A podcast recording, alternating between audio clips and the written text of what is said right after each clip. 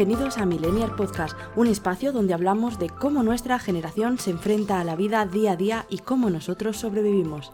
Mi nombre es Cristina. Y yo soy Andrés, y en este episodio vamos a hablar sobre las finanzas personales. ¿Nos acompañas?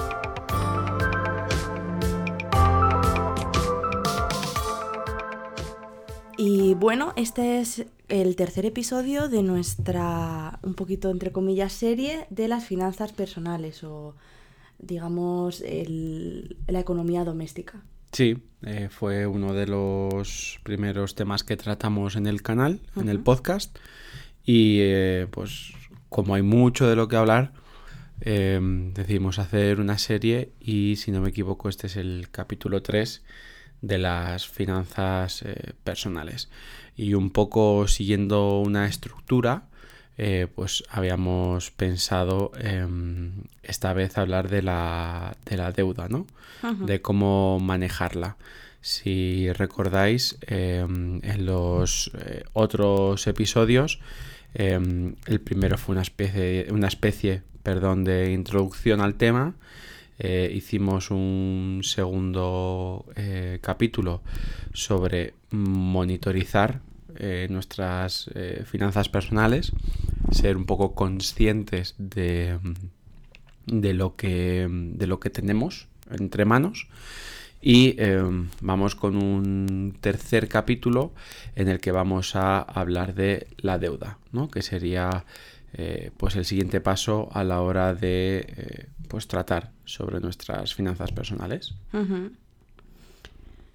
Y efectivamente os, os recomendaríamos, siento mucho los ruidos, pero es que está aquí justo uno de los gatitos que ya os avisamos en la primera introducción nuestra que estarían por ahí. Sí. Oirá. Eh... Son parte de la familia y también tienen derecho a participar los ronroneos y eso es que no puedo evitarlo. Ha pisado el teclado alrededor, o sea, lo, lo habréis Si queréis voy yo un poco en lo que se relaja la situación, por aquí, por mi derecha.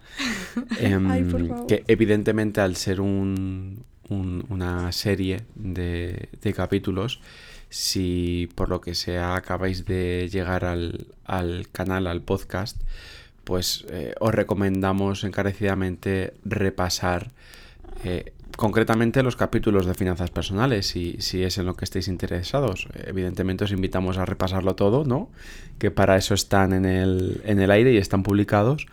Pero bueno, que si habéis llegado aquí por, por algún tipo de hashtag, de, de, lo que sea, estéis interesados en la parte de deuda, eh, sí que es verdad que, que para que entendáis nuestro punto de vista y cómo lo vamos a abordar, eh, sería interesante que eh, repasáis el, episodio 1, la introducción, y el episodio 2, la monitorización. Claro, sobre todo este segundo, sobre la monitorización de los gastos, porque si no monitorizas tus gastos tampoco sabes muy bien por dónde va la cosa.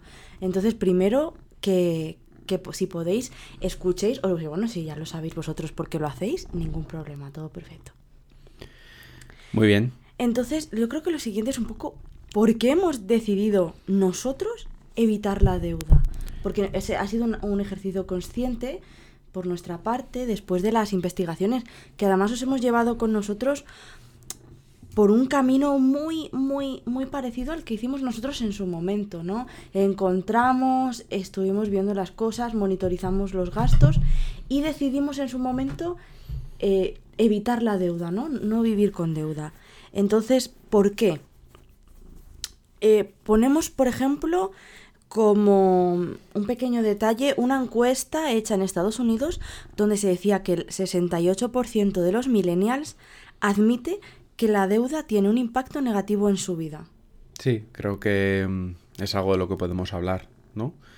Em, actualmente, pues eso, cuando, cuando tú empiezas a tener tu vida adulta, tu independencia, pues empieza a llegar una serie de gastos em, que eh, sumado a si no hay ingresos o pocos ingresos, eh, más el resto de gastos que ya de por sí existen, comer, beber, eh, ¿no? Pues al final hace eso que llegar a esta situación en la que la cantidad de gasto es mayor a la cantidad de ingreso y alguien nos tiene que ayudar a, estar en el sistema, ¿no? Y son los bancos o, las instituciones eh, financieras las que a, través de préstamos, por lo general, ¿no? Hmm. Em, sí. Nos ayudan y nosotros adquirimos o nos cargamos de deuda. ¿no? Claro, además, date cuenta que socialmente existe un... Perdona. Existe como una especie de caja en la que tienes que entrar, sí o sí. Entonces, tienes unas expectativas de cómo vas a vivir, de lo que te vas a comprar, que luego no cuadran con el dinero que tienes y cómo tienes que vivir tu vida y cómo tienes que pagar los gastos y realmente te encuentras, digamos, enfrente de una situación que no sabes cómo gestionar fuera de esa deuda, que además creo que personalmente lo hemos vivido, mucha de esa deuda no se ve como una deuda negativa, no, se ve Ah, bueno, sin intereses. Bueno, maravilloso. Cómpralo a plazos. Esto es normal. Sí, o sea, yo creo que la deuda está normalizada. Y también creo que no hay que tener una visión negativa de la deuda porque hay veces que es necesario. Em, ¿No? Claro, hay que tener una visión realista, que es lo que nos falta. Pasamos del positivismo o del que no importa nada, también a veces al negacionismo de que no queremos vivir con deuda. Nosotros personalmente no queremos vivir con deuda, con deuda de lo que sería mm, más mm, eh, como de las cosas más mundanas. Si necesitamos algo, por ejemplo, si cuando compramos una casa, sí. Evidentemente ahí vas a tener que endeudarte de normal nosotros preferimos no pagar deuda con, un coche, por ejemplo. Pero si el día de mañana se necesita uno en una situación de emergencia, sí que podríamos. Incluso pagamos con las tarjetas Ya no solo en, en, la parte, digamos, en la parte, ¿cómo decirlo? Eh, de adquirir cosas, sino yo voy un poco más allá, que a lo mejor es una percepción, una visibilidad que tú y yo no tenemos porque no trabajamos así, pero estoy pensando en gente que quiere, que quiere innovar y quiere emprender, mm, ¿no? Eh, esa gente sí o sí es muy probable que tenga que empezar con algún tipo de deuda para llevar a cabo su sueño, su, su empresa y, no está mal, ¿no? No, la cosa es que lo tampoco hay que tener esa visión de y yo creo que, que para mí sería el, el, primer mensaje de este podcast. Ninguno de los dos queremos transmitir esa imagen de que la deuda es mala, ¿no? Porque a veces es necesaria. Lo que yo veo El problema es cuando la deuda pasa, y voy a enlazar un poco a lo que ya teníamos visto, ¿no? Pasa a ser un problema, ¿no? Y en esta misma encuesta al final decía que también que un 21% de esos millennials que admite que la deuda tiene un impacto negativo, eh, además genera tensión en su, en su relación, en, en, su alrededor. ¿no? Ahí es donde está el problema, yo creo. Claro, porque estamos hablando de deudas que al final se plantean como no solamente como una ayuda para adquirir un bien que necesitas, como pues una casa, un coche o emprender tu propio negocio, sino algo más rutinario de que todos los meses necesito esa deuda para llegar a fin de mes, claro, eso es. para sobrevivir. Entonces ese momento esa deuda te ahoga.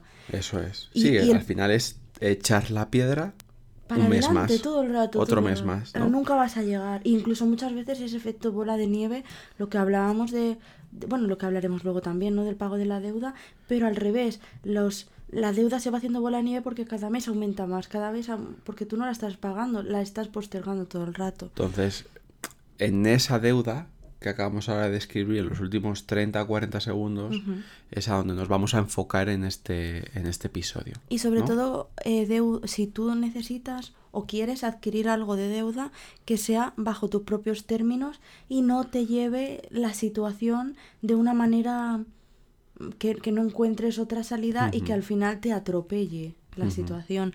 Porque eh, hablando de esta encuesta que ah, con esto acabamos ya, el 11% de los encuestados indicó que no ha sido sincero con la situación financiera propia frente a familiares o amigos. Este es el problema, que esto no se está hablando. Entonces pensamos que solo nos pasa a nosotros. Uy, yo no sé cómo manejar mis finanzas y de repente no llego a fin de mes y de repente pues cojo y compro, por decir un ejemplo de aquí de España, con la tarjeta del corte inglés y ya me lo pasarán. Ajá. Y cuando te lo pasan es que tampoco tienes ese mes casi. Y ya tienes que comprar otras cosas para a- un poco eh, soportar ese pago que te ha llegado de esa tarjeta. Ese es el problema. Y Sí. efectivamente eso no... Si tú eh, tienes una hipoteca, oye, nosotros también lo tendremos. Pero sin esa deuda es de la que hemos nosotros decidido vivir.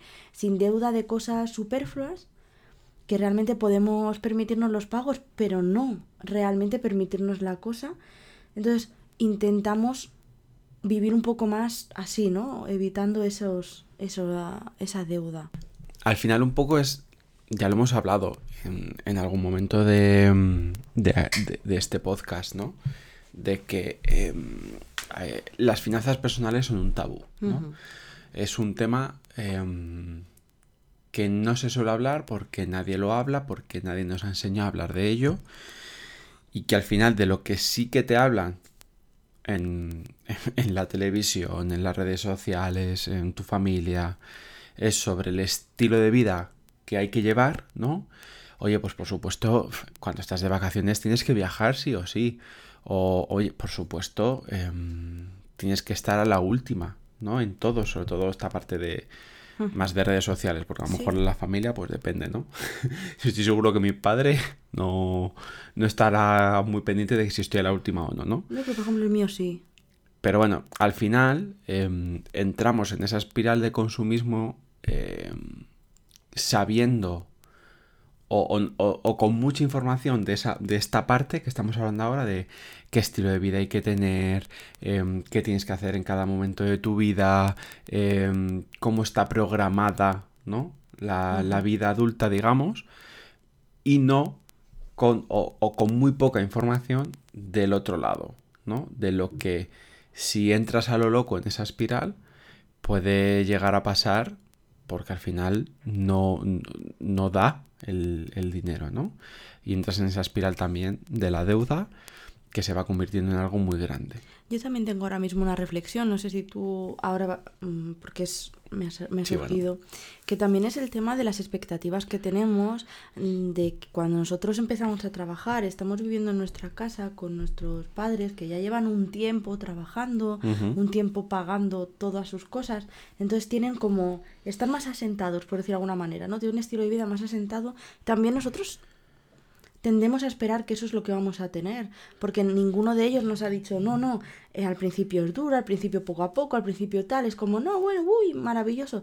Y nos damos cuenta de que de repente si queremos, pues por ejemplo el primer mes, entre los pagos de dar las cosas de alta y comprar una casa que no tienes nada, a lo mejor no- puedes comer casi. O sea, que, que llegas justo y dices, joder, ¿cómo- ¿dónde está el estilo de vida, no? Que debería estar teniendo. Yo creo que es que también hay esta parte de, de que no solo somos nosotros, sino todo lo que nos rodea. Entonces, efectivamente, estoy de acuerdo contigo, pero también teniendo en cuenta que nuestros padres eh, han vivido en una sociedad eh, que ha ido evolucionando positivamente Mm. en, en el crecimiento económico de la sociedad y del país, ¿no? En este caso vamos a hablar de lo más cercano, que sería España, ¿no? Eh, los 80, los 90, fue la llegada de la democracia, eh, meternos en la, en la Unión Europea, la llegada del euro. O sea, han sido años muy buenos y de bonanza para el país, de venir una situación eh, muy tocada a en 20 años ponernos un poco al ritmo de lo que ocurría en otros países. Entonces, ¿qué pasa? Que claro, tú y yo cuando éramos pequeños veíamos esa situación y decíamos, joder, coño, que es que mis padres con 25 años ya tenían su casa comprada, estaban pagando tal, ¿no?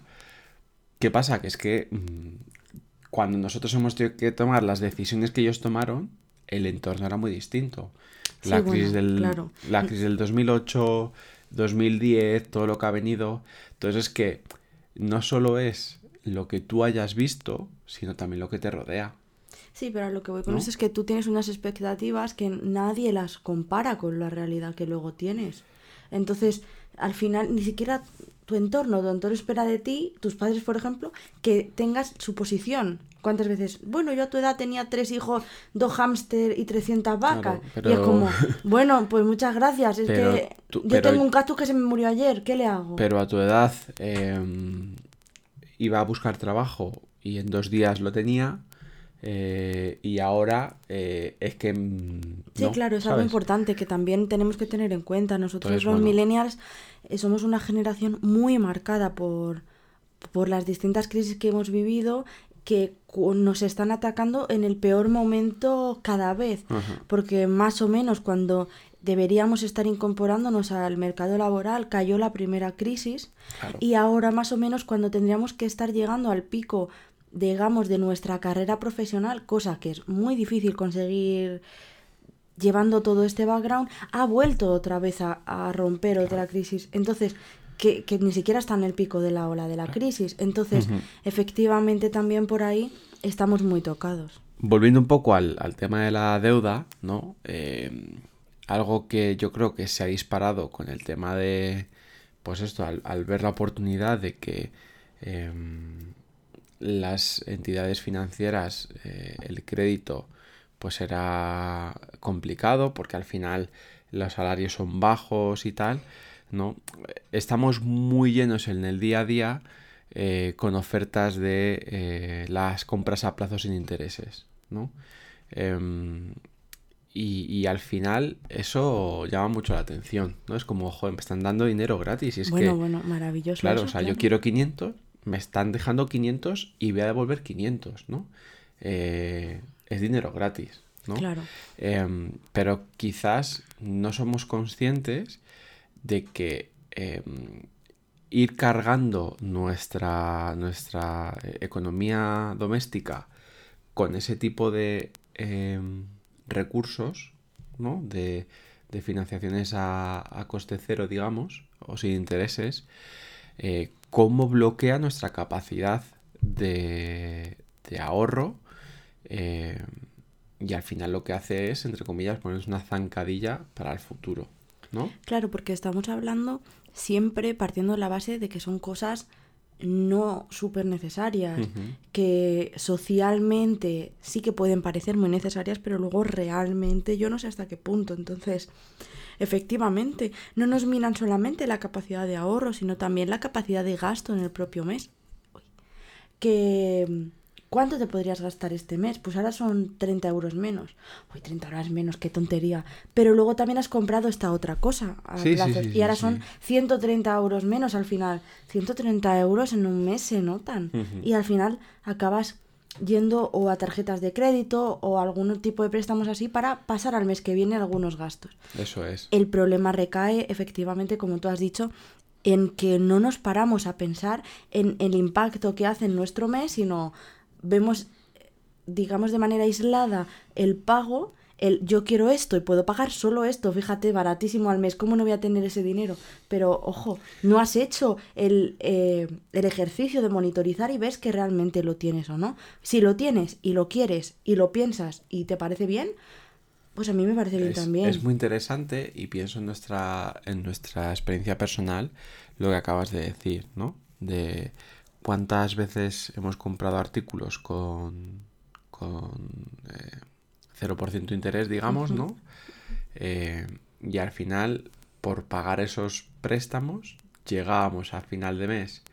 No teníamos, no teníamos dinero y teníamos que tirar de una tarjeta de crédito que sí que tenía intereses, ¿no? Entonces al final dices, bueno, esto de que Claro. compras dispositivo eh, no tiene intereses, cuidado, depende, ¿no? Claro, es que no, no queremos decir con esto no lo hagáis, sino no lo hagáis como lo hicimos nosotros, de Claro. esa manera, que es, no sabíamos la capacidad que teníamos real de Comprometíamos nuestro mes, sin tener ni siquiera idea, porque Claro. si tú tienes idea, comprometes ese dinero, te parece bien, lo necesitas, oye, Pues es chapo, lo un- metes en un gasto mensual y ya estaría.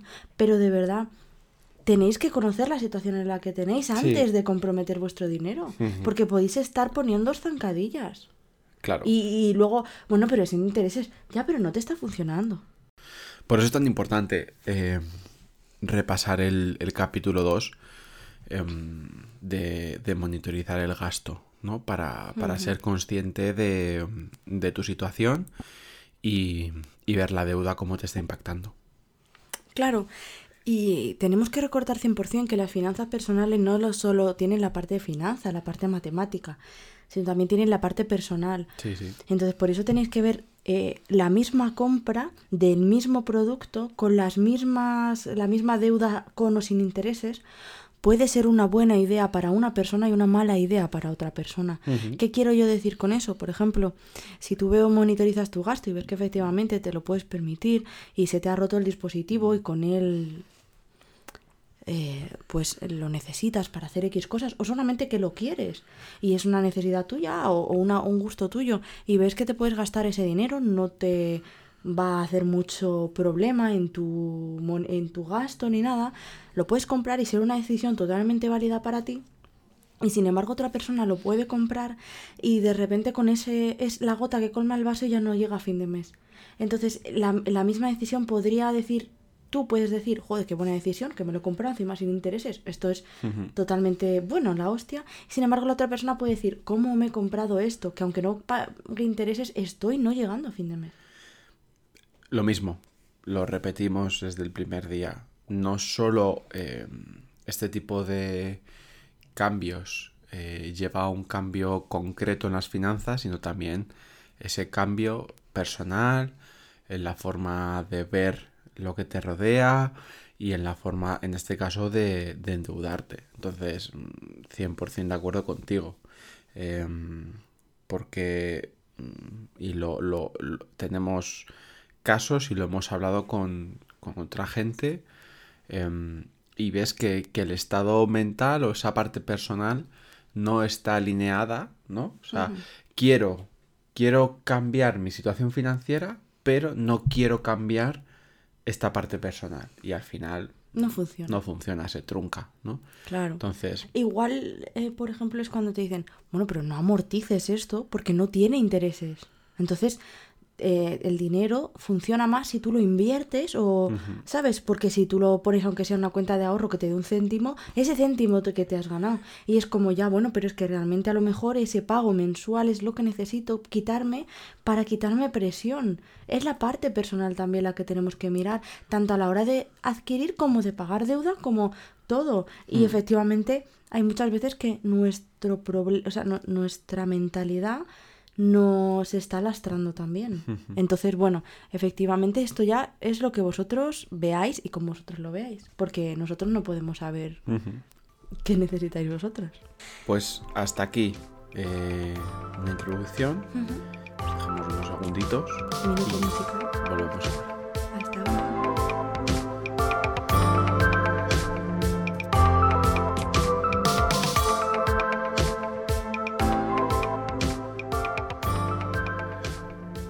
Venga, pues ya estamos de vuelta, ¿no?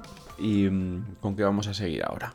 ¿Cuáles creemos que son los pasos que eh, hacen falta seguir para pagar la deuda? Vamos a ponernos en el caso en el que tenéis alguna deuda que os presiona. Pueden ser todas, no todas. Esto tú, cada uno Es un mundo. es un mundo y es libre. Y entonces, eh, ¿qué pasos tienes que dar? Bueno, pues lo primero que tienes que hacer es, si no has escuchado el episodio 2, escucharlo. Porque ahí te vamos a dar unas pequeñas indicaciones em, de cómo monitorizar eh, tus finanzas personales, en concreto tu gasto, eh, y, y elegir cómo quieres gastar, ¿no? Eh, ya que una parte importante es em, tener en cuenta todo lo que no puedes comprar porque no has tenido en cuenta eh, ese compromiso que tienes, digamos, con la deuda. eh, y entonces no sabes lo que te queda disponible. Un poco lo que decíamos nosotros que nos pasaba, ¿no? De que como no tenía visibilidad de cuánto tenía comprometido en deuda, yo luego iba gastando, iba gastando y cuando llegaban esos cargos ya me, nos quedábamos sin, sin dinero y teníamos que tirar de otras opciones financieras con intereses, ¿no? Entonces, lo primero es hacer esta fotografía de, oye, ¿cuánto tengo comprometido eh, en este momento al mes en deuda, ¿no? Y eso no me permite ni ahorrar, ni gastar más, saber lo que tienes. ¿No? Sí, sí, también estaría muy bien que vieras cómo es esa deuda, Ajá. cuál es el interés, cuál es la cantidad total, cuántos meses te faltan por pagar, la can- no solamente la cantidad al mes. Sí. Pero bueno, monitoriza todo, el dinero que tienes al mes, cuánto te queda después de pagar los pagos que tienes, cuánta deuda tienes en global. ¿Dónde estás? ¿Dónde estás?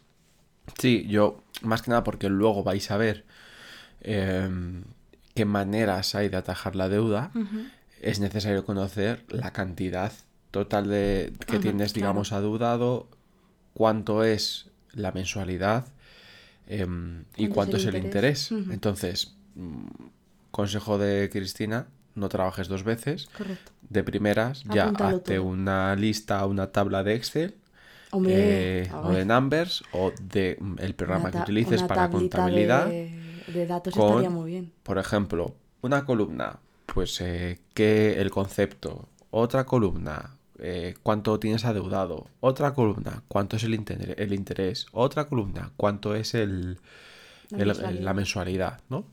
Y, y de esa manera monitorizas la deuda. Hmm, Sí. Y luego después también puede que tú hayas llegado a un punto donde te estás dando cuenta, estás mirando eh, todos los datos puestos y tal, y digas, se me ha de las manos, o sea, el mes se acaba antes que se acaba la nómina. ¿Cómo voy a poder pagar así deuda? Es que no puedo pagar la que tengo hoy, o sea, lo que pago hoy ya no puedo. Pues, ¿cómo puedo decir, no, pues voy a amortizar esto antes? No, no, no ves salida, ¿no? Entonces yo ahí te diría que lo primero es que te pares y que no generes más deuda. Ese es el primer paso, porque si tú cada mes pagas todo y luego para terminar el mes y para comer tiras, metes más dinero en una tarjeta de crédito, es un círculo que nunca se acaba. Así que lo primero es decidir que tú no quieres adquirir más deuda. Está claro que hay a veces que lo tienes mejor que otras, ¿no? Pero ponte ese punto. No quiero seguir en este círculo. Eso es lo primero. Sí, es el primer paso, el reconocerlo y, y no ir más allá, ¿no? Perfecto. Además, eh, si ves que los pagos son más grandes que los ingresos, tienes que replantear tus gastos para ajustarlo. Y es algo que es duro y creernos que lo sabemos, pero uno no va a ser para siempre. Y además, eh, solo será hasta que consigues pagar lo que debes, hasta que consigas tu objetivo. Y dos, te tienes que hacer cargo de que tienes que pagar los gastos que tú mismo generas. O sea, eh, eres un adulto, nadie puede pagarlo por ti. Tien- tienes que solucionarlo tú, no hay más. Sí, como diría una buena madre, si has ido de fiesta, mm, también estás para ir a trabajar, Claro. ¿no? Pues si no nos ha servido ese, ese crédito para comprarnos algo, pues también tenemos que, que asumir el- la responsabilidad y las consecuencias. También puede que tú veas la posibilidad porque, bueno, tienes varias ofertas o te parece por los intereses que estás viendo en tus deudas que podrías eh, consolidar todas las deudas en una. Por ejemplo, porque tienes la posibilidad de adquirir un préstamo personal y pagar una o varias tarjetas de crédito que tienen el- los intereses más grandes que el propio préstamo. Por lo tanto, bajarías los intereses, lo pagarías todo conjuntamente. Eh, ojo, puede que sea una, una buena idea al- en el plano matemático, pero hemos visto que las opciones de las finanzas personales puede que no solamente funcionen con el matemático. Entonces, ten cuidado. No quieres decir, uy, pues ahora encima lo puedo pagar en 10 meses más y además, bueno, me baja muchísimo la mensualidad y puedo ir bien. No quieres que sea eterno, quieres pagarlo lo antes posible, no- pagarlo más tarde. Claro. Y además no quieres vivir súper tranquila con ese dinero de más que vas a usar para qué. Si quieres pagar la deuda de verdad, lo que tienes que hacer es un estudio de cuánto te puedes permitir pagar al mes en el que puedas llegar a fin de mes, pero puedas estar pagando lo máximo posible. No que te lo pongas súper, súper eh, cómodo y lo que veas es que al final no estás poniendo dinero de más en la deuda. Lo que ya pongas en la mensualidad ya lo has pagado. Sí, es un poco lo que decíamos antes, ¿no? De lanzar el problema al mes siguiente, pues al final esto es así, ¿no? Em, entonces, mucho cuidado. Yo recuerdo que nosotros sí que lo hemos hecho alguna vez, pero, pero, pues excepcionalmente y luego es- recuerdo ya al final que lo hacíamos con inteligencia y no buscábamos ya el, el pagarlo cuanto antes, sino pagarlo con la entidad o con la oferta donde eh, nos, supon, nos suponiera menos intereses. Claro. Y luego lo único que además es que, y estarás de acuerdo, con un firme propósito y un firme acuerdo de decir, nos comprometemos a no seguir gastando con estas tarjetas que acabamos de pagar. Sí, o sea, unificar esto y además podemos hacer aquí un punto, ¿no? Porque es un nicho de mercado. Yo sí que es verdad que hace bastante que no escucho este tipo de cosas, pero hubo una época en la que esta, estas empresas de unificación de, deudas y tal, ¿no? Escuché, eran muy potente. Y tú y yo hemos la hecho, parte de la crisis, por decirlo de alguna manera, unificación de deudas, ¿no? Eh, pero siempre, siempre, siempre a través de nuestro eh, propio banco, con un préstamo personal, con muy buen interés, que realmente, porque muchas empresas de unificación de deuda te das cuenta que empeoran todavía tu interés y el interés en la tarjeta de crédito ya en muchas ocasiones es abusivo. Pues imagínate todavía más que tú estás haciendo un préstamo para unificar y es más abusivo todavía. Entonces, mucho cuidado, ¿vale? Si lo vais a hacer, siempre lo mejor es ver el propósito que queréis, si lo queréis lo antes posible, que lo que hagáis sea teniendo en cuenta esos objetivos. Y mm, por último punto, eh, porque sí que por lo general cuando, cuando alguien se compromete con una deuda, por lo general, ¿eh? eh porque bueno, yo recuerdo épocas en las que compras un nuevo iPhone era, era la excusa perfecta para... Hombre, eh, escúchame, ahora mismo en las tiendas de informática los pagos a plazos creo que son reyes. Pero vamos, voy a ir a un caso, digamos, donde, venga, me quito de, digamos, de caprichos, me quito de no, vivo una vida, no tampoco austera, pero vivo una vida más ajustada, digamos. Donde, eso es, ¿no? Donde al final vamos a imaginarnos una posición, una vida en la que los gastos y los ingresos de, mi balanza financiera eh, están muy, muy equilibrados, ¿no? Y de repente, ¡pum! Mm, el coche se estropea, uh. ¿no? Entonces al final es una situación de emergencia em, en la que evidentemente tenemos que recuperar ese coche porque es parte mm, de, nuestras herramientas para trabajar. Claro. Entonces, evidentemente ahí sale la primera opción de, uff, un préstamo, ¿no? Y, y entonces de ahí también se genera mucha deuda.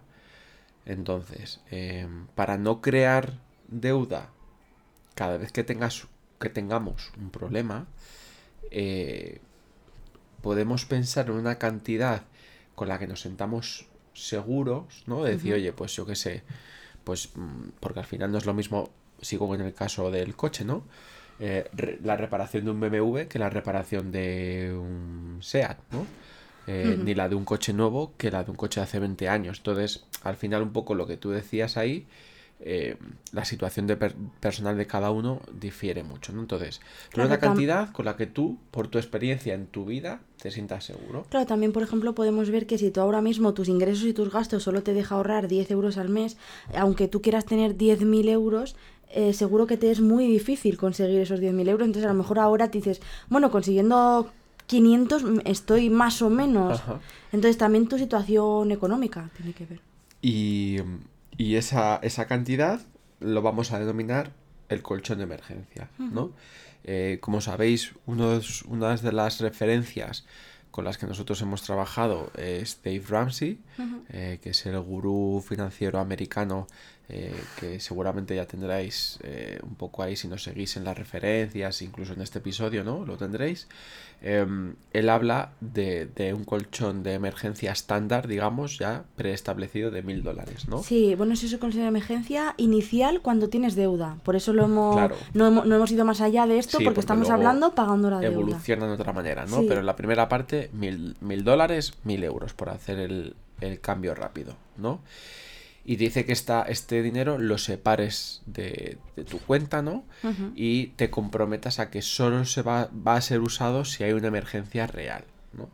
Entonces, eh, esto es incluso antes de ponerte a pagar deuda. Sí. O, digamos, a la vez. No, para Dave ¿No? Ramsey este es el número uno, el primer paso. Antes, de, eh, lo, bueno, puedes mirar las deudas que tienes y todo eso, pero antes de pagar nada, reunificar nada, eh, nada más, lo primero que tienes que hacer es ahorrar. Además, él te indica lo más rápido posible ahorrar esa cantidad. Entonces, eh, tener en cuenta este colchón de emergencia, eh, como decía Cristina, incluso antes de empezar a, a pagar esa deuda, a atajarla, eh, para no crear más deuda. ¿no? Es, uno- es una herramienta al final para lo que estábamos hablando antes, no crear más deuda. Y como es posible que tenga que crear más deuda si se me, mm, se me planta una emergencia y no tengo con qué reaccionar, pues vamos a primero hacer esta herramienta. Ya tengo un colchón para que si se presenta cualquier imprevisto, eh, evitar siempre que sea posible una, un nuevo préstamo, una nueva, deuda. ¿No? Sí.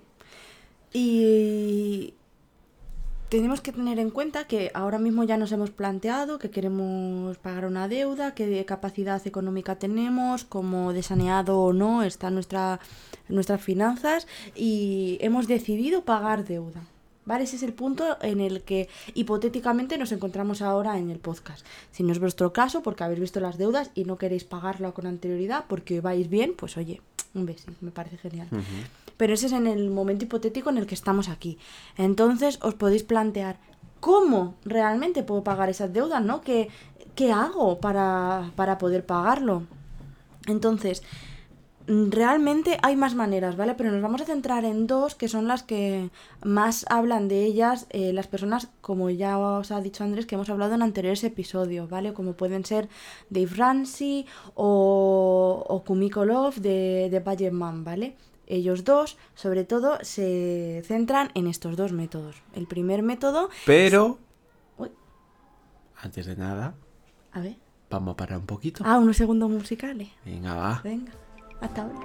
Se lanza y no hay quien la pare. No, a todo, a todo.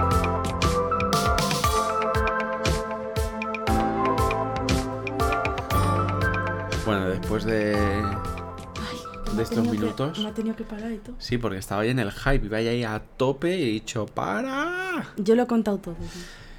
Venga, avanza. Pues em, eso, que hay varias maneras de pagar la deuda, nos centramos en dos, ¿vale? Entonces la primera que vamos a explicar es la Debt Snowball, que es la bola de nieve, ¿vale? Y entonces, en el pago bola de nieve, este es el que... Bueno, ya sabéis que Dave Ramsey en su método, lo hemos hablado varias veces, no es que prefiera uno de otro, sino que tiene como la verdad absoluta, ¿no? Su método es el único bueno. Por Sí. lo tanto, este es el método que él dice que hay que usar para pagar la deuda. Entonces, ¿cómo se hace eso? Primero, pon todas tus deudas ordenadas por balance que te queda por pagar, ¿vale? El balance que tienes. De menor, es decir, si tienes que pagar tres deudas, una de mil, otra te quedan 500 por pagar y otra te quedan 100, tendrías que ponerlas al revés. Primero la de 100, luego la de 500 y luego la de 1000. Te da igual todo lo demás. No importa ni el tipo de interés, no importa el producto que sea, si es más eh, necesario, nada. Solo, ver. solo nos importa. Claro, Dave Ramsey en este caso suele dejar, y casi todos los autores suelen dejar fuera la hipoteca de la casa, ¿vale? Eso lo Sí, tratan como algo especial y lo suelen dejar fuera, ¿vale? Pero realmente, aparte de una hipoteca de tu casa principal, Estamos nada hablando más. de préstamos personales, tarjetas de crédito, etcétera. Sí, y sobre todo pues para compras, esto que más, digamos, comerciales, más... Vale, entonces una vez que ya tenemos toda esa lista y tenemos claro cuál, cuál es eh, de menor a mayor, ¿no? En ese momento, eh, tenemos que intentar sanear todo lo posible nuestras finanzas. Es decir, un poco lo que hemos dicho antes, coger toda esa monitorización de nuestras finanzas personales. Eh, si os acordáis, hablábamos de hacer un balance de cuánto ingresas menos los gastos fijos mensuales. Eh, toda esa parte que, que os recomendamos, si no la tenéis fresca, pues revisarla en el episodio, en el episodio 2, ¿no? Y al final, todo el dinero que consigas liberar en el mes, eh, tiene que servir para amortizar de forma parcial esas deudas. ¿no? En el orden que os ha dicho antes Cristina, es decir, por balance de menor a mayor y a la hora de amortizar la deuda, siempre, siempre, siempre lo que te indican es que se haga una amortización hacia el balance, hacia la cantidad total de, de, la deuda. Si por ejemplo en vuestro banco os indican, os hacen la pregunta de si lo queréis pagar quitando tiempo o quitando dinero de la mensualidad, siempre tiempo. Porque el tiempo es lo que más va a bajar intereses. La mensualidad al final te va a desahogar un poco en ese mes, pero eh, mm, no va a hacer lo que en este caso que buscamos, que es pagar la deuda lo antes posible. Claro, de ahí viene lo de lo de la bola de nieve, ¿no? Eh, para que, para digamos, eh, ir construyendo. Claro, la idea es que tú imagínate en un mes pagas 50 euros, consigues para la, para la, la, deuda pequeña, al segundo mes ya has pagado la deuda pequeña que son 100 euros. Por lo tanto, a los dos meses tienes esos 50 euros más lo que tú gastabas para la otra, para la segunda, para hacerlo todo contra la segunda. Por lo tanto, la pagarás mucho más rápido. Y luego de cara a la tercera, tienes que pagar lo que pagabas por la primera más lo que pagabas por la segunda. Eso hace la bola de nieve cada vez más grande y te hace llegar lo antes posible a las metas. Además tiene una, parte muy importante psicológica que te hace eh, el subidón de ir consiguiendo objetivos. Porque eh, como primero atacas la más pequeña, eh, cae antes de tiempo.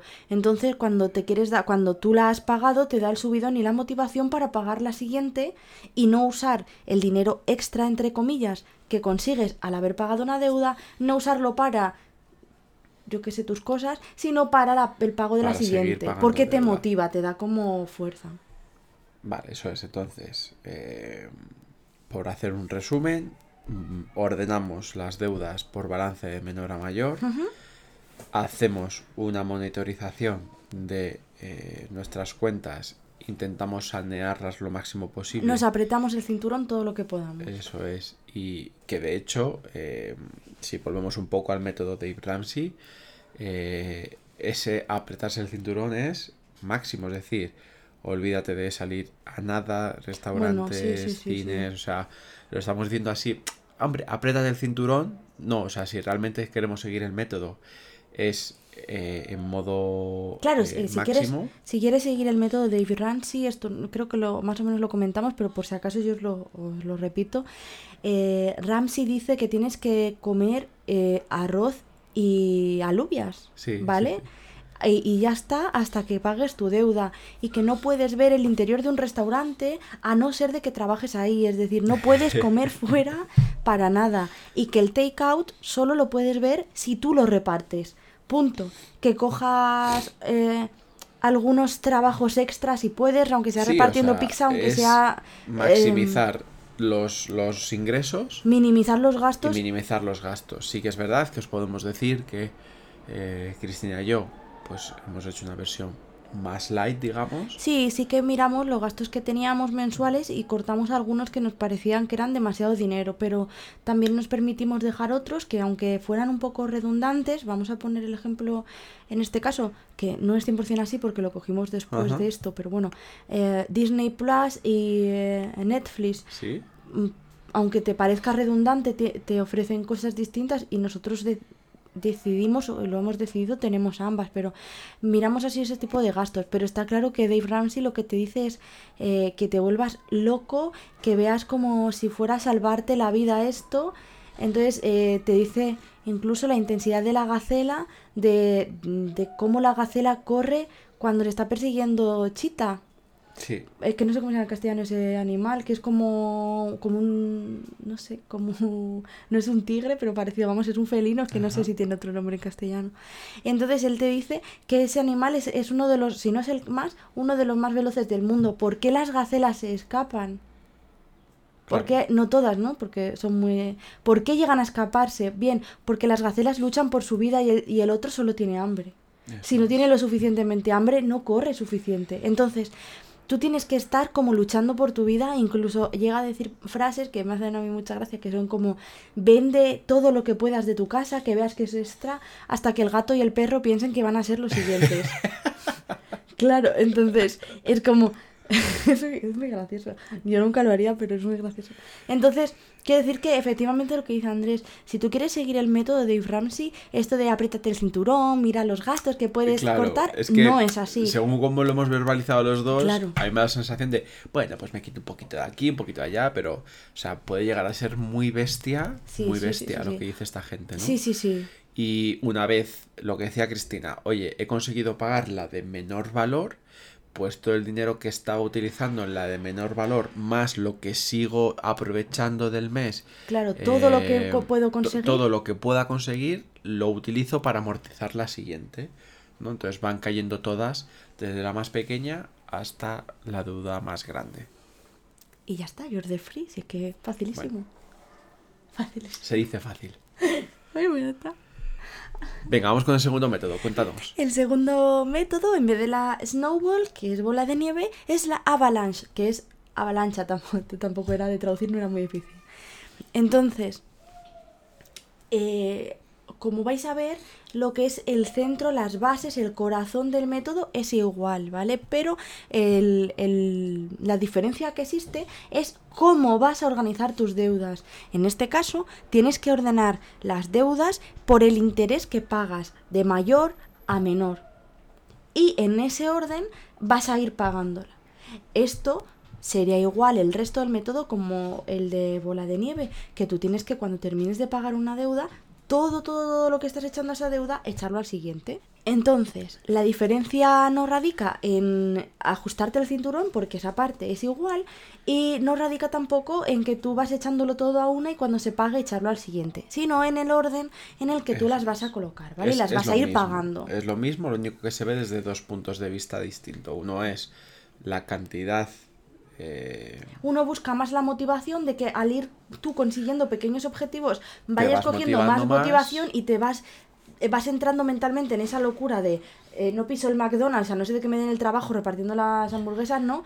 Y el otro lo que te implica es que veas las cosas... Más rentable, Sí, más económica, más matemáticamente y que entonces llegues y digas, así pago menos intereses. Eso es. A ver, desde las dos partes cada uno tiene que elegir lo que le venga mejor a él. Yo, Mico en su momento indicaba que ella empezó con el método, bola de nieve para coger este, esta motivación, este... Mm, ¿Cómo decir? Sí, la costumbre, digamos. Sí, esta costumbre, esta manera de hacer las cosas. Y una, una vez que las deudas que le quedaban eran más grandes o más iguales, ya cambió al método avalancha para entonces ahorrarse alguna cantidad. Pero si tú tienes algunas deudas que son más pequeñas y en las que tú crees que te lo vas a poder ahorrar, pues es una buena manera poder, no sé, pues darte las dos posibilidades. Daros cuenta que, a ver, si estáis viendo de Ramsey, no, porque él solo te dice que hagas su manera y es la única buena.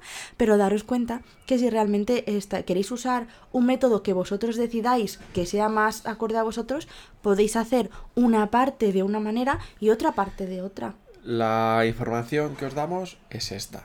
Y luego cada uno que haga el trabajo de sí, que adaptarlo y de verlo. Que lo estudie y lo adapte. O sea, que nosotros no decimos que una sea mayor que otra e incluso os damos la idea de que hay gente que las las ha combinado y le ha salido bien, por lo tanto podéis probar vosotros también, ¿vale? Y luego ya, pues, como sabéis, siempre acabamos un poco con nuestra experiencia, pues contaremos un poco cómo fue la nuestra, pero un poco la intención es esa, os contamos lo que hay, esperamos y nos gustaría que lo recogieseis, lo evaluar, evaluarais y lo aplicaréis a vuestra, a vuestra vida. Correcto. Vale, pues ya he pagado todas las deudas. Enhorabuena. Mm, de free. Ha sido muy fácil. ¿Cuánto hemos tardado? Nada. facilísimo. 40 minutos. Pues venga, facilísimo. Entonces, ¿ahora qué? ¿Qué te pasa? ¿Ahora qué me pasa? Pues muy fácil.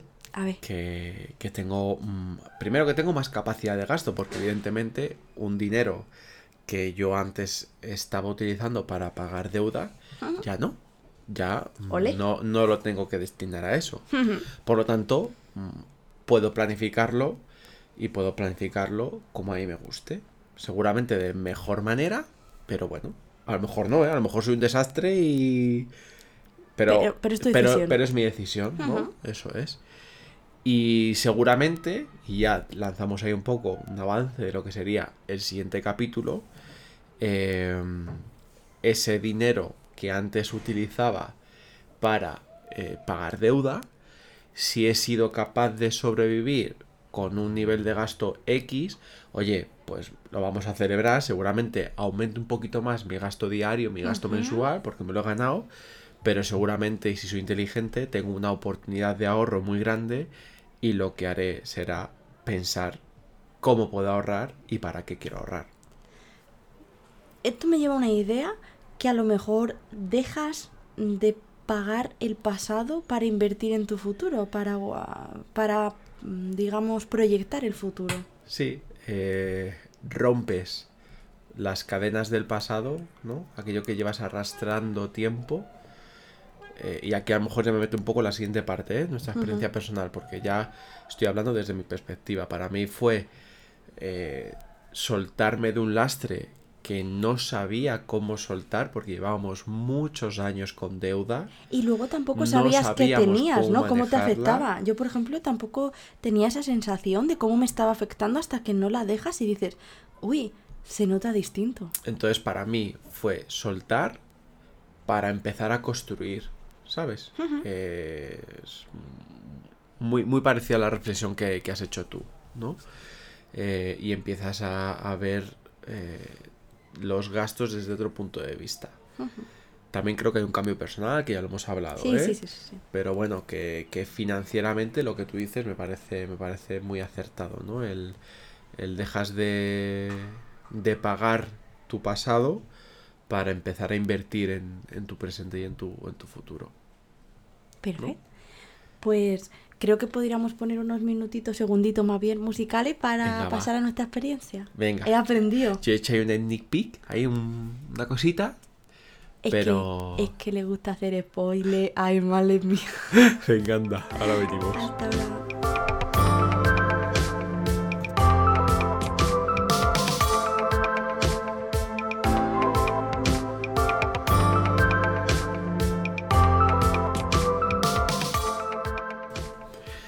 Bueno, pues como yo he hecho el spoiler, ahora te toca a ti. Ay, qué responsabilidad. pues a ver, em, lo primero que yo creo que me gustaría hablar de nuestra experiencia sería cómo nosotros decidimos que teníamos que pagar deuda. ¿Qué, qué clic hi- hizo o qué cosa vimos que dijimos, es que esto tenemos que pagarlo, no podemos dejarlo así, no podemos seguir viviendo con esta deuda? Em, ¿Tú qué crees que fue?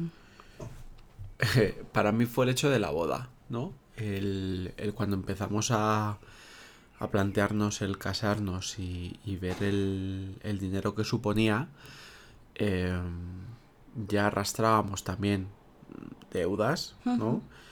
Y, y era, o sea, a mí me parecía que era inviable, inviable, ¿no? El futuro.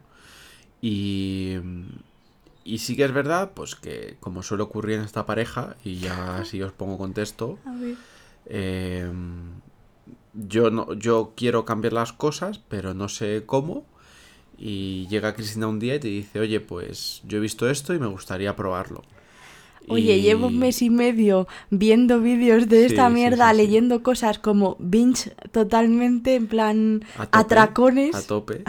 Y, y dices, venga, pues vamos a probarlo, ¿no? Y la verdad es que en muy poco tiempo ves resultados. En Sí. muy poco tiempo. Y eso te motiva. Un poco lo que hablamos antes del snowball, ¿no? El decir, bueno, tampoco se está tan mal porque yo si recuerdas, para mí, joder, tenía muchas barreras, ¿no? Porque al final es un poco lo que hemos dicho, tienes que apretarte el cinturón. Y yo he vivido siempre en una familia donde tampoco voy a decir el dinero estaba a las puertas, pero lo hemos hablado muchas veces, ¿no? El, el, el invitar, el pagar, el, el gastar, estaba a la orden del día y no, no era viable. ¿no? Entonces para mí fue el pensar, vale, vengo, con vengo con- ya con esto, veo lo que viene, no es viable, algo tiene que cambiar. Y al final pues viniste con un, con un plan y, lo creo- atajamos. Yo quiero recordar que en un primer momento no, no lo viste realista. Yo te enseñé lo que había visto, la gente gritando que es de Free en el programa de Dave Ramsey, ¿no? Los números que yo había hecho en mi Excel. Y, y creo que, o a mí me dio la sensación de que pensabas que no, que no estaba... Que no ¿Sabes qué estaba siendo pasa? Que cuando. Que es que las matemáticas y los bancos eh, y el dinero en los bancos tiene eso. Tú ves ahí una cifra y dices, bueno, pues ahí está, ¿sabes? Eh, pero joder, es que luego te sientas y cuando lo piensas dices, hostia puta, que es que tengo una deuda que es mm, mm, la mitad o más de la mitad de lo que gano yo en un año. Eh, ojo, eh, tenemos un problema, Houston. Yo creo que fue un- es que ya te digo, lo hemos hablado muchas veces, ¿no? Para mí fue un cambio eh, personal también. Yo Em, recuerdo que entonces, realmente no sé cómo llegué Claro, a tú, eso. tú venías con, tú venías con los números y, y no me parecían realistas porque estaba diciendo, pero vamos a ver, ¿qué, qué me estás contando ahora? ¿Sabes? Si, si yo tengo una tarjeta naranja que voy, bueno, en este caso de color oro, eh, que voy y me lo dan, ¿sabes? Em, No te rayes. fu- fue un shock, fue un shock, pero, pero bueno, fue un estrés positivo. Eh, Yo recuerdo, eh, no, no os puedo decir porque no lo recuerdo y creo que lo digo así en otros capítulos, no recuerdo cómo empecé, cómo llegué a eso. ¿vale? Pero cuando empecé a verlo, al principio yo decía, es que yo no puedo tener esos pagos a fin de mes, porque yo no puedo ahorrar por culpa de los pagos. Yo no puedo ahorrar porque no puedo gastar en el dinero lo que tengo que gastar y haber comprado X dos, tres cosas sin intereses y luego querer, ay, quiero cambiar el iPhone. No puedo, no, no puedo seguir en, en esto. Que ya fuera de la boda, sino de decir, ¿y si entramos después de la boda, ¿no? Como otra vida, ¿no? Entre comillas. Y, y la empezamos bien, porque, bueno, nosotros somos pareja de hecho de antes y ya en ese, en ese momento indicamos que, que, nuestro, que nosotros nos acogemos a los bienes gananciales de ese momento. Pero bueno, quieras o no, es bastante más automático cuando te casas, ¿no? Porque en ese sí. momento inicias la, la sociedad, aunque en nuestro caso ya te digo, por papeles estaba de antes. Y pensé, ¿por qué no empezamos saneados? ¿Por qué no empezamos la sociedad pudiendo comprar cosas y no teniendo que pagar cosas? O sea, era realmente un pensamiento que, que no, se- no me sentaba bien, no, no, no, no se asentaba, pero claro, no sabía cómo hacerlo. Y cuando empecé a ver las historias que contaban, está claro que... mm, A ver, seamos sinceros, en Estados Unidos la economía y la economía de España no son iguales. Sí, es- las es condiciones no son iguales y la capacidad de mucha gente de pagar cosas no es igual que la que tenemos aquí. Pero yo lo veía y decía, si esta gente ha podido, ¿por qué yo no puedo? ajá. Vale, yo no quiero hacer, pues vender hasta el gato. Yo no quiero hacer lo que sea, ¿no?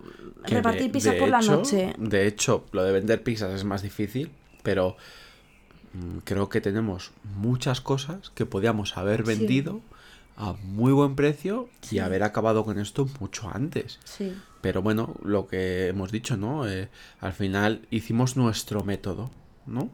Yo creo que eso fue. mm, Fue el éxito también. Nosotros nos sentamos y no decidimos. Dave Ramsey dice esto. Yo me senté con la información que tenía. Le enseñé a la gente que seguía eh, lo que había conseguido esa gente. Por ejemplo, más o menos por la época o un poquito más tarde, algunas de las personas que yo estaba siguiendo en Instagram de la comunidad de, de pago de deuda americana fueron a hacer el grito ¿no? de pago de deuda final de a Dave Ramsey y, y explicar su historia y creo que incluso se lo puse no te ponía los capítulos sí, que decía sí, mira sí. Es, es Alison está aquí tal o... y entonces eso también llegaba y nos daba esa parte de realidad de son gente real que te está diciendo sus números y es, lo está haciendo, ¿no? Y el sentarnos a hablar y decir, yo estoy dispuesto a dar esto, ¿cuánto estás dispuesto a dar tú? Y yo, por ejemplo, había cosas que cuando yo hice las cuentas no las ni se me pasaron por la cabeza que me las que me las dijiste tú. Sí, trabajamos Y- en equipo. y realmente creo que hoy por hoy los inputs que tú- diste son la clave para poder, para, para conseguirlo. Porque si no nos hubiéramos cansado antes. Dave Ramsey dice cero euros para nada. Y sin embargo nosotros metimos una cantidad de ahorro que, bueno, es variable realmente. Sí, para, lo- para viajes y caprichos. Eso lo hablaremos si quieres en la de... Sí, pero me refiero con esto de que nos dimos permiso Sí, para tener algún capricho y sin eso creo que no hubiéramos sí, yo creo que también. no lo hubiéramos conseguido. Yo también. Y, y, por ejemplo, presupuestar anualmente los regalos de cada mes y tratarlos como si fueran gastos, como si fueran recibos, eh, y apartar ese dinero y saber que tengo ese dinero también, porque tú, tú lo hablabas antes, ¿no? Vienes de un ambiente que para ti regalar es muy importante. Es como, ¿no? Me parece a mí que dar a los demás. Y, y yo para mí siempre los regalos me han enseñado que son súper especiales, que tienes que hacer a que a la persona le haga ilusión, que tal. Sí. Entonces, vernos que, ten- que eso lo podemos conservar, ¿no? Se Es- juntaron cosas, dos, dos, dos ámbitos muy curiosos, porque a lo mejor mi familia, y tú lo sabes también, tampoco el regalar es tan importante, pero sí esa cosa de disponer el dinero para los demás, Sí, para invitar, sí. para un regalo. Entonces, se juntaron, do- se juntaron lo mejor de una casa y lo mejor de otra. Fíjate, ¿eh? Qué suerte hemos Fíjate. Eh, Si se y salió algo súper chulo que, que sí que lo explicaremos más, Sí. más extendido, ¿no? Porque creo que también, como tú dices, es una clave que os puede venir bien. Ya te digo que yo creo que sobre todo la clave fue hablar, ver los puntos en los que, en este caso él, pero no lo digo a malas, sino él porque yo venía con la idea. Yo a él le presenté como un proyecto, le dije, mira, esto es lo que hay, he hecho estos números, creo que podríamos intentarlo. Em, creo que al principio no estaba convencido, pero no me dijo que no. Me dijo, lo voy a Un mirar. poco lo que os he dicho antes, al final yo sabía que algo había que cambiar porque no podíamos seguir así. Podíamos seguir así. Y mm, si yo no sé cómo cambiar, lo mínimo que puedo hacer es mm, decirte que sí. O sea, Claro, pero los cambios que propuso me parece que realmente son la clave. Hoy en día, con mi planificación, no hubiéramos llegado ni a tres Bueno, meses, yo creo. Nunca lo sabremos. Pero yo creo que no porque, Em. porque te da vida, ¿sabes? Entonces Mm. creo que en este caso lo que, lo que quiero dejar claro con esta parte de la conversación es, si vosotros decidís realmente pagar porque es importante para vosotros, entonces es cuando lo vais a mantener. Y sobre todo, no os cerréis con esto, sino ver los cambios que necesitáis realmente, porque esos cambios son los que os van a hacer o sea, esas necesidades personales que vosotros vais a decir, yo necesito esto porque esto es mi camino, porque esto es lo que me agobia, porque esto es en lo que yo no tengo ahora la seguridad, esos cambios van a ser, van a hacer que tú sigas en eso. Entonces, sigue por ahí. Sí, yo eh, un poco por poner el broche final y aportar un poco a lo que estás diciendo es, de verdad, no, no, no cometáis o no tengáis la misma imagen que yo tenía, en el sentido de pagar deuda no supone bajar tu, cal- tu, tu calidad de vida. Supone poner blanco sobre, negro qué es calidad de vida eh, y, y qué es para ti calidad de vida. Pero no supone. Porque muchas veces yo al principio también te. Joder, me daba miedo eso. Decir, joder, es que ahora voy a vivir peor. Es que, y te acuerdas, ¿no? Que es que si ahora quiero hacerte un regalo, Claro. es que. Y te sigo haciendo regalos. Y, podrías incluso gastarte más dinero, porque yo me parece que yo lo he hecho alguna vez que te he dicho, eh, por ejemplo, ¿puedo disponer del dinero que quiera de, de viajes y caprichos, por ejemplo, para unirlo a tu regalo? Sí, vale, pues no mires esa cantidad. Y he cogido lo que he querido. Entonces, Entonces- lo único que es hacerlo con más conciencia Sí. y, y- y con más... Entonces, eso por un, por un lado, ¿no? Eh, entonces, una vez que ya hemos hablado eh, un poco de la primera parte, de cómo lo hemos decidido. que como lo hemos decidido, ahora queríamos contaros un poco el tema del colchón de emergencia, ¿no? Sí. Porque es la primera, la primera eh, parte, incluso antes La de. primera a la frente. Sí, antes de, de ponerte con, con esa lista de, de cuál es tu deuda, cuáles más intereses y tal, ¿no? Lo primero es el colchón de emergencia. Y, y Cristina os quería contar un poquito sobre él.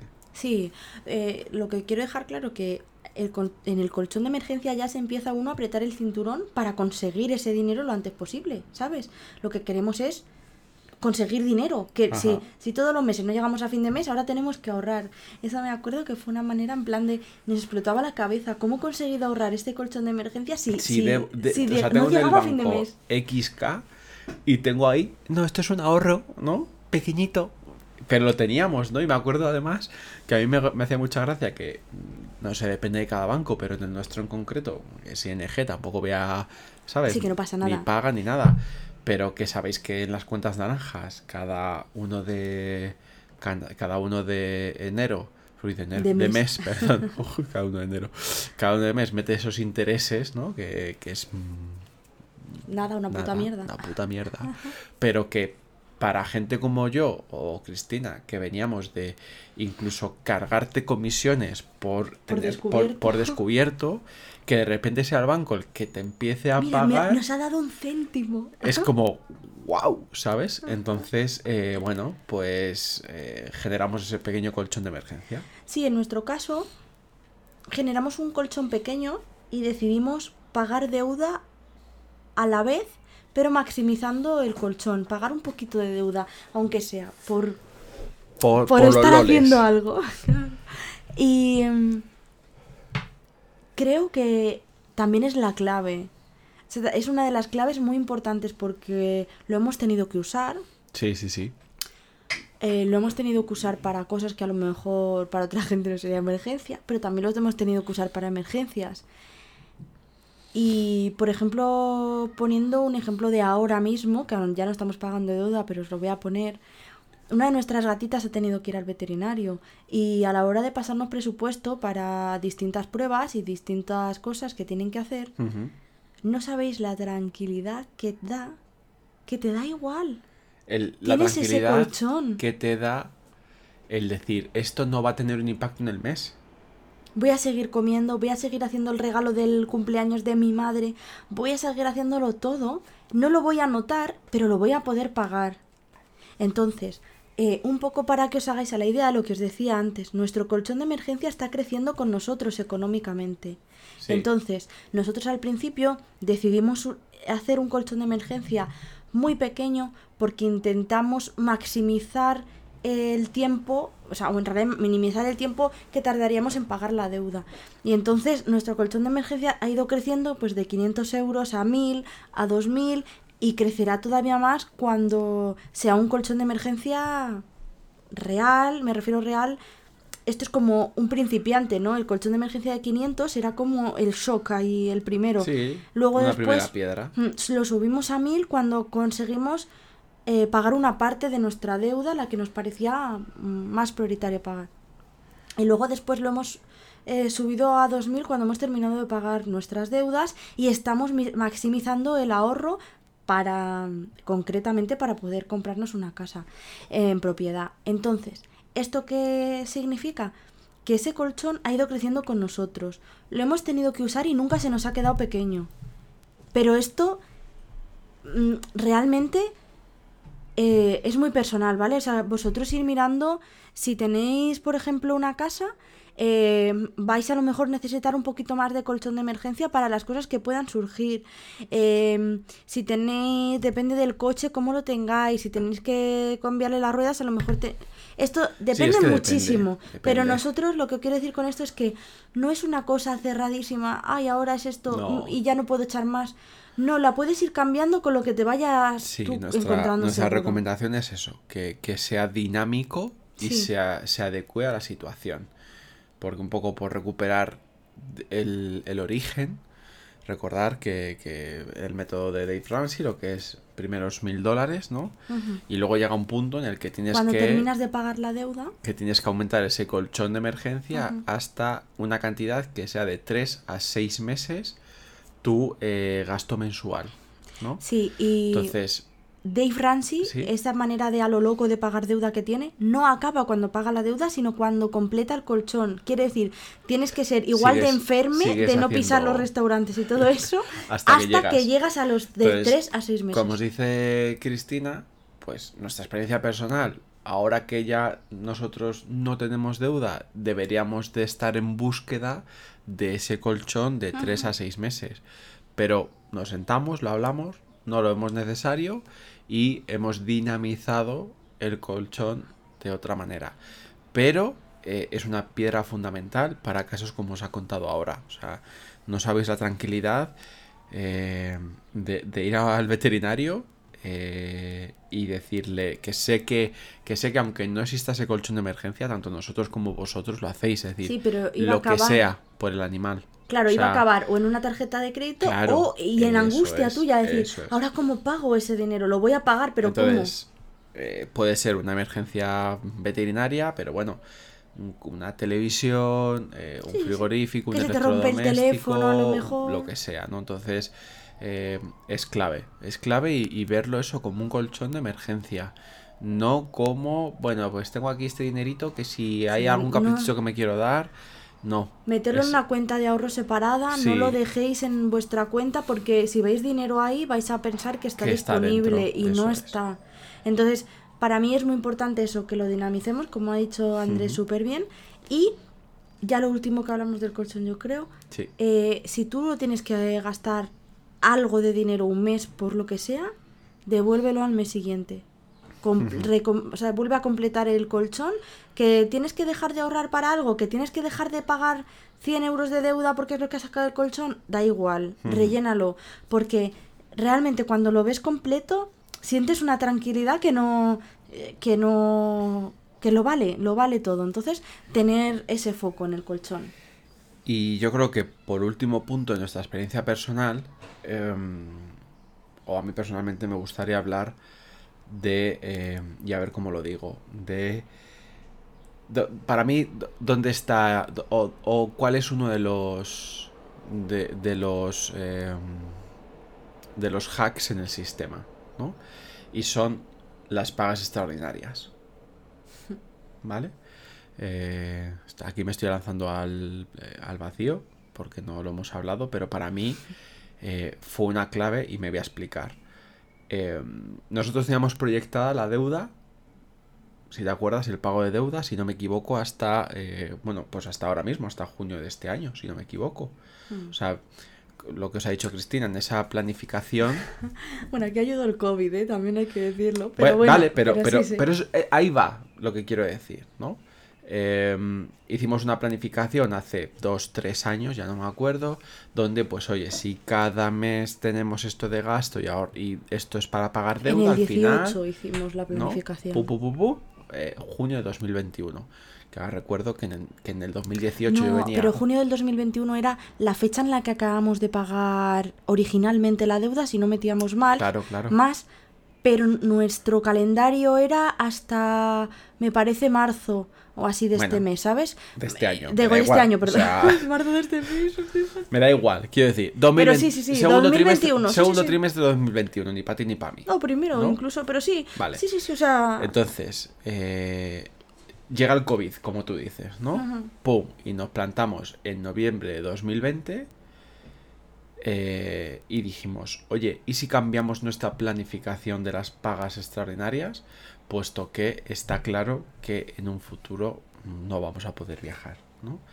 Y al final, hablando, haciendo números, pues decidimos, ¡pum!, quitarnos de un plumazo la deuda y no sé si acabamos, eh, bueno, pues, pues Yo creo que fue en octubre, me parece. Algo así, ¿no? Septiembre, octubre me parece que fue. Mensualmente, a lo que me refiero, ya está todo muy cerrado, porque sabes lo que vas a gastar en comida, lo que mensuales, ¿no? Donde puedes tener una ayuda extra para amortizar una deuda o para generar un colchón, porque si no me recuerdo mal, el primer colchón nosotros lo generamos con una paga o algo así me suena. o un aumento de la... Algo me suena que hicimos con una paga, pero bueno, me da igual. Al final... Creo que fue cuando pasamos de...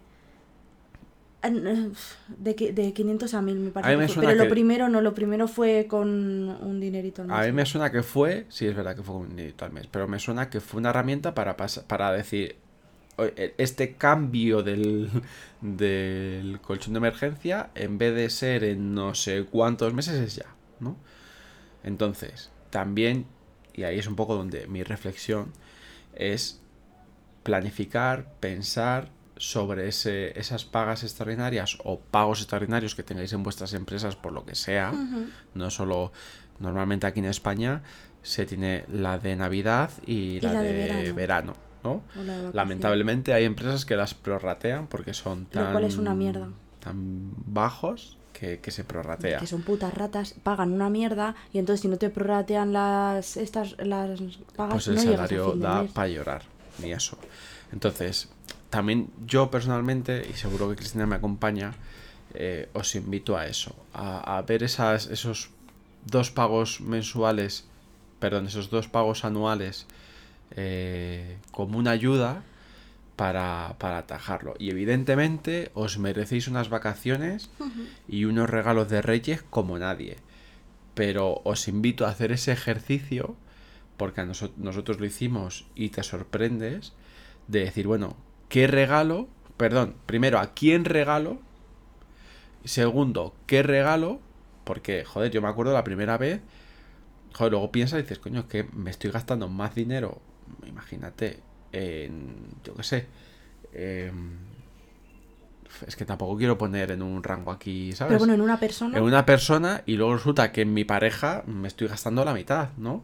Hostias, no, no, no, ¿sabes? Que no solo es por el dinero, sino por el, por el, el Al regalo en sí. al final estás eh, digamos Priorizando claro, o dando... otra, otra gente que para nosotros, ya hemos comentado, es muy importante regalar, pero por eso mismo, porque es muy importante regalar, eh, hacer un listado de las personas que regalas, ponerte, nosotros eh, tendemos a hacer el, el listado teniendo en cuenta mm, eh, la paga, mi paga de Navidad y la paga de Navidad de Andrés la solemos ahorrar. Entonces, más o menos cuadramos la paga de Navidad Claro. con el dinero que queremos presupuestar y de ahí dividimos y vemos a quién queremos regalar unas cosas y otras y a quién queremos dar más dinero. o Entonces, eh, un poco lo que acaba de decir Cristina es un poco a donde eh, iba yo, ¿no? Que planificar también esas pagas, eh, pues para mí es un, es un hack al sistema. Entonces, sobre todo ahora que en 15 días llegará esa paga de verano para los que la tengamos, pues plantear si puede ser el comienzo para Sí. vuestra para, para vuestra nueva realidad eh, Sí, porque, por ejemplo, nosotros tendemos a una paga de vacaciones, no Sí, en- depende de cuál en Tanto el en la de momento. verano como en la de Navidad, más Sí, o menos una se actuamos ahorra, ambas. la otra se paga, Actuamos o sea, se, se gasta. En Navidades se gastan en los regalos de Reyes y en, en verano se gasta en las vacaciones. Pero también una cosa de esto que, que me inspira, de lo que ha comentado Andrés, es la capacidad de flexibilidad. Porque en este caso, eh, él ha indicado que nosotros cambiamos esa paga, ¿no? Las pagas que íbamos a gastarnos para las vacaciones las pusimos para el pago de deuda. En el caso de la paga de las vacaciones, eh, íbamos a hacer un viaje grande, un viaje a Estados Unidos, iba a ser bastante dinero, lo habíamos presupuestado muy bien, ya hablaremos en un futuro de cómo lo Sí. llegamos a hacer, pero llegamos a, a, a un viaje que era bastante caro, que teníamos bastante dinero proyectado hacia él y decidimos proyectar todo ese dinero en el pago de deuda ya que no lo veíamos claro y cancelamos el viaje que luego al finalmente se hubiera cancelado igual. Pero nosotros todavía no se hizo o sea estábamos aquí en los primeros 15 días Sí, sí, y ya sí. lo cancelamos y era para noviembre que hay mucha gente que decía bueno ¿cómo lo estás cancelando de aquí a noviembre? Sí, o sea, estamos Eh, hablando del principio de, digamos, de la justo pandemia. hace un año y un, año y un mes, algo así, ¿no? En principios de la pandemia que, además eso, recuerdo que incluso, si, si no recuerdo mal, porque ahora mismo no lo tengo ni los documentos ni en la cabeza, las pagas para verano las habíamos proyectado todas para, para el ahorro, digamos, para... todas porque- ahorrar para el viaje porque, como era más grande preveíamos, no, pero digo, este año ya, 2021, Ah, sí, que en verano 2021 no se iba a poder viajar ni a la vuelta a la esquina. Claro, Lo veíamos tan chungo. Como lo que hicimos nosotros el año pasado fue reorganizar y en vez de reorganizar solamente ese año, nos, nos paramos a pensar qué podíamos reorganizar el año siguiente. Porque como nuestro objetivo de ahorro es bastante importante para nosotros y la cantidad es bastante elevada, decidimos sentarnos a replantearnos las cosas. Algo que creo, bueno, yo por lo menos creo, que es muy sano para la relación. Los dos hemos tomado decisiones, además hicimos Sí. planteamientos distintos, se decidió algunas cosas del suyo, otras cosas del mío, hablándolo y explicándolo. Y creo que es muy sano porque yo no tengo que explicarle a él porque no podemos gastarnos eh, mil euros en yo qué sé, un pony, ni él me tiene que explicar a mí porque no me puedo gastar yo 500 euros en un CD de los Backstreet Boys, no, o sea, no hace falta, lo sabemos los dos. Entonces, en este caso, eh, nos sentamos y replanteamos también el futuro. Y este, en, en este verano no planteamos dinero para vacaciones, cosa que ahora mismo estamos medio hablando de si lo vamos a deshacer, plantear un poco. es. Somos flexibles, Ahí ¿no? Con la planificación. Ahí es donde quería llegar, que igual que en su día vimos Lo las cosas de una manera y gira- giramos el timón hacia un lado, ahora mismo que estamos viendo las cosas de otra manera, estamos hablando de si girar un poquito hacia otro lado y volver. Entonces, por eso... y- Sobre todo, eh, en esto que está diciendo Andrés, es súper importante que veáis que lo, aunque está por escrito, aunque hemos llegado al acuerdo, se vuelve a juntar y se vuelve a discutir. o sea, no es, uy, nunca más, es que ya he dicho que no voy a ahorrar para la, la- la navi- las vacaciones y ya no me puedo ir. No, ¿no? Y, y entonces lo que un poco, y por cerrar es eso, ¿no? Que, que veáis, es cualquier dinero extra, ya hablo de pagas, pero no sé, lo que sea, como una oportunidad de... eh, porque rápido caes en la tentación de decir, bueno, pues me voy a dar un caprichito, joder, que llevo aquí eh, 8 meses, 10 meses con el culo apretado, eh, joder, pues, de verdad, eh, nosotros que quizás hace unos meses estábamos en vuestra posición, si, si estáis en esa, ahora vosotros en ese paso, ¿no? Eh, nosotros que estamos, que ya hemos cruzado, yo creo que podemos decir, y estarás de acuerdo, en que al final es mucho más rentable y mucho satisfactorio personalmente eh, el invertir en ti y en, en sanearte que en darte el capricho que sea, el que sea, me da igual.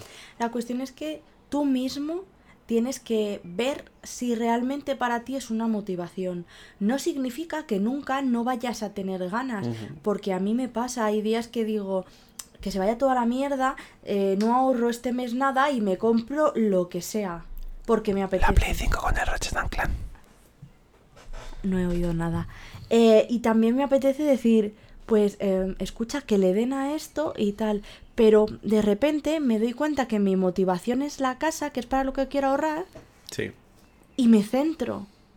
Y puedo permitirme pequeños caprichos que puede ser que me den la vida, porque ahí está el tema. Vale, estoy muy frustrada ahora. Quiero la Play 5 con el Ratchet and Clank. Eh, Un ejemplo aleatorio. al azar. Me ha salido así. Imagínate, ¿me merece la pena? A lo mejor sí, porque es que a lo mejor yo ahora mismo estoy en una etapa de frustración y esto me hace un poco, ¿sabes? Pero a lo mejor no, a lo mejor digo, oye, es una consola, no la voy a usar. Venga, ¿sabes? Entonces, Ya, ya, ya, depende. ya. Tienes que ver, a veces sí te sale a cuenta. Sí, sí. A veces no. Esa es, eso es la historia. A, a veces a ti te sale a cuenta eh, decir, bueno, pues me voy a sacar, voy a dejar de ahorrar el mes que viene 200 euros y entonces me voy y me cojo en una casa en el, yo qué sé, en las afueras de Madrid y lo que sea, como no te sale a cuenta y realmente dices, oye, pues según había planificado, me quedo al final sin vacaciones porque realmente no necesito tanto. Entonces, tienes, tiene que funcionar para ti. Pero tú tienes que tener el motivo bien presente, porque si no, so- todo lo que te da, o sea, uy, la Play, sí, me vale, pues no lo ahorro. Uy, eres de vacaciones, pues claro, pues si estoy trabajando, no me ir de vacaciones, estoy muy agobiada, pues me voy a todo lujo y no ahorro nada ese mes. Si tú solo te das los caprichos y no tienes en cuenta lo que tu objetivo, nunca lo vas a conseguir. Entonces, tienes que, ba- que- que balancearlo todo siempre teniendo en cuenta el objetivo. Si tu objetivo no es lo suficientemente fuerte, quizás estás errando en el objetivo. Quizás no lo quieras, a lo mejor tú no te quieres comprar una casa, quieres vivir de alquiler y esto en realidad no te motiva. ¿Para qué quieres ahorrar? ¿Para qué no? O sea, esto ya es cosa personal totalmente. No sé si quieres agregar algo más de Nada, que la experiencia personal. yo creo que Así que tenéis que hacer lo que a vosotros os venga bien. Os dejamos con unos segundos Segundo musical. y venimos con el final.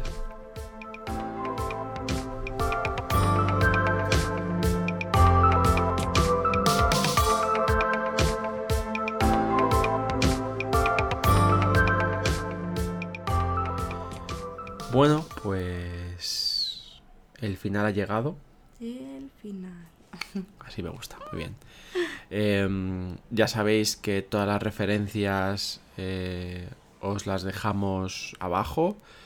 Em, una recomendación final em, sería, eh, bueno, pues seguir avanzando en este ejercicio de, de, monitorización, de ser consciente de vuestra situación.